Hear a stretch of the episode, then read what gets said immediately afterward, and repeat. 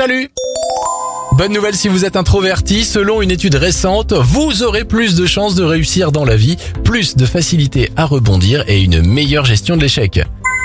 Bonne nouvelle pour la biodiversité maintenant, un rhinocéros de Sumatra, une espèce gravement menacée, a accouché d'une petite femelle. À ce jour, on estime qu'il resterait moins de 80 rhinocéros de Sumatra, c'est donc un très bel espoir de conservation de l'espèce.